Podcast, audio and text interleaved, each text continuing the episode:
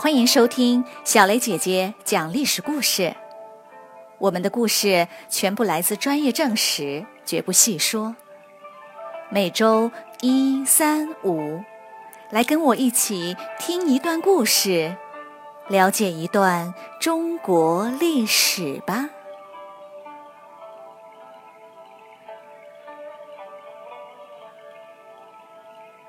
今天。我要给你们讲的故事的名字叫做《轮台醉己》。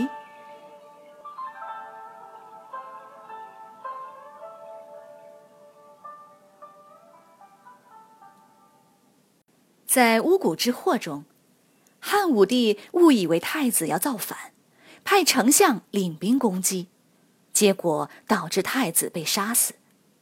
事后，汉武帝非常后悔。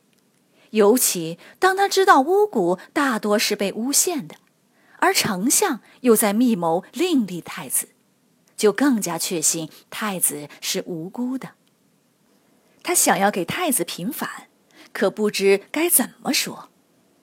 正好有个看守汉高祖陵园的官员，名叫田千秋，他上奏说：“我梦见一个白头发老头，他对我说。”太子过失杀人，不就是儿子动了父亲的刀吗？打打屁股就行了，又有什么罪呢？汉武帝听了，连连说：“对呀，对呀，难得你一句话就说明白了。那个白头发老头一定就是汉高祖刘邦，他说的话我必须要听啊。”汉武帝当即宣布太子无罪，反过来开始捕杀谋害太子的人。在这场大动乱中，汉武帝的妻子、儿子、孙子都先后死去，他悲痛不已，性情大变。他时常喃喃自语：“上天为什么要惩罚我呢？难道？”我做了什么坏事吗？是我打仗太多了，是我让老百姓受苦了。不久，汉武帝巡视到大海边，想要亲自出海去问神仙。他不管大臣们的阻拦，执意要去。谁知道突然狂风大作，天昏地暗，海水像沸腾般汹涌。汉武帝等了十几天也不能出海，只好失落的回去了。汉武帝回去后，扩建了神坛，虔诚的祭拜天地，对大臣们说：“我当皇帝以来，做了很多狂妄不合理的事，让老百姓受尽了苦难。现在，上天已经开始惩罚我了。”从此以后，凡是伤害百姓、浪费钱财的事，就要一律停止。这时，田千秋上前说：“在长安，装神弄鬼、骗人的方式非常多，但显然没有一个是真神仙，应该要把他们全赶走。”汉武帝说：“没错，我就是被这些方式给骗了。”世上哪有什么真神仙，顶多身体好，少生点病罢了。于是汉武帝下令赶走方士，并拜田千秋为丞相。不久，支持盐铁专卖的桑弘羊上奏说，在西域的中间有个地方叫轮台，那里有一大片空地，可以灌溉做农田。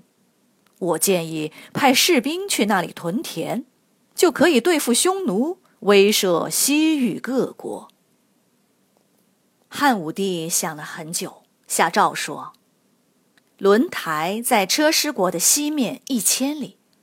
上次我们派人去打车师国，虽然打赢了，但路上就死了几千人，何况更远的轮台呢？屯田就要大搞建设。”要耗费大量钱财，这个建议不好，我不同意。最近和匈奴人打仗，也都怪我糊涂。匈奴人把一匹马捆住四条马腿扔在地上，讥笑我没有好马，我气得受不了。方士又说能打赢，这就出兵了。等到李广利战败投降，将士们死的死，伤的伤，后悔也来不及了。一想起这些，我就心痛啊。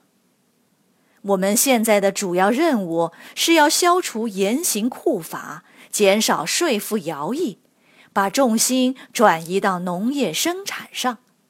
老百姓养马也不用多养，能补充每年的自然损失就够了。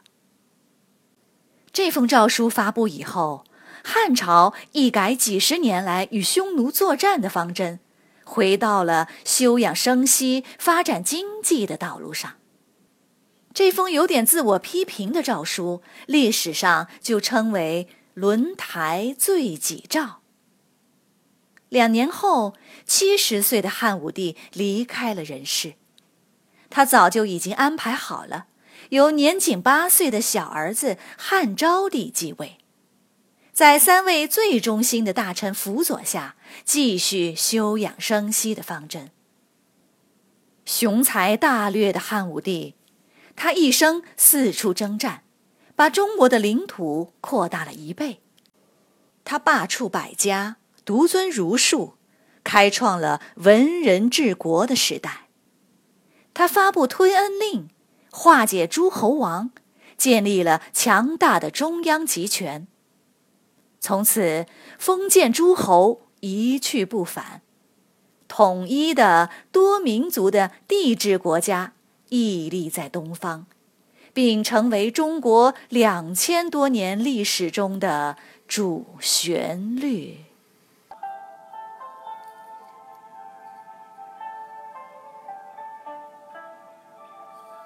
小朋友们，今天的故事就讲到这里。你来说一说，汉武帝和秦始皇很像，都是四处征讨，大修宫殿。迷信方士，巡游天下，严刑酷法等等。可为什么秦朝灭亡了，汉朝却更兴盛呢？一千年后的司马光认为，是因为汉武帝能够听取建议，自我批评，改正错误，并很好的安排了继承人。你觉得司马光说的有道理吗？欢迎你们来公众号留言，或用语音说出你们的想法。感谢你们今天的收听，我们下个故事再会。